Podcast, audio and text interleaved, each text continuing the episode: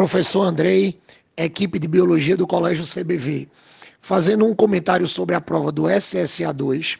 A prova teve uma distribuição interessante, tá? A gente teve três questões de programa de saúde, duas questões de fisiologia, duas de botânica, uma de taxonomia, duas de duas de zoologia, tá? Então assim, foi uma prova com uma distribuição interessante.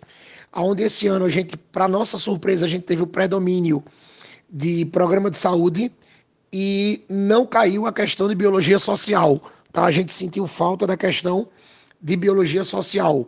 Mas, tirando essa questão, a gente viu todos os assuntos que eles cobram no conteúdo programático na prova. O aluno ele pode dizer assim: ah, mas faltou aquela questão de microbiologia. Tá, mas na quest nas questões de programa de saúde, ele falava do agente microbiológico. Então, indiretamente, você também tinha que saber alguma coisa sobre o agente microbio, microbiológico para resolver a, questão. Então, a prova teve uma distribuição boa, tá? A UPE contemplou bem o conteúdo cobrado.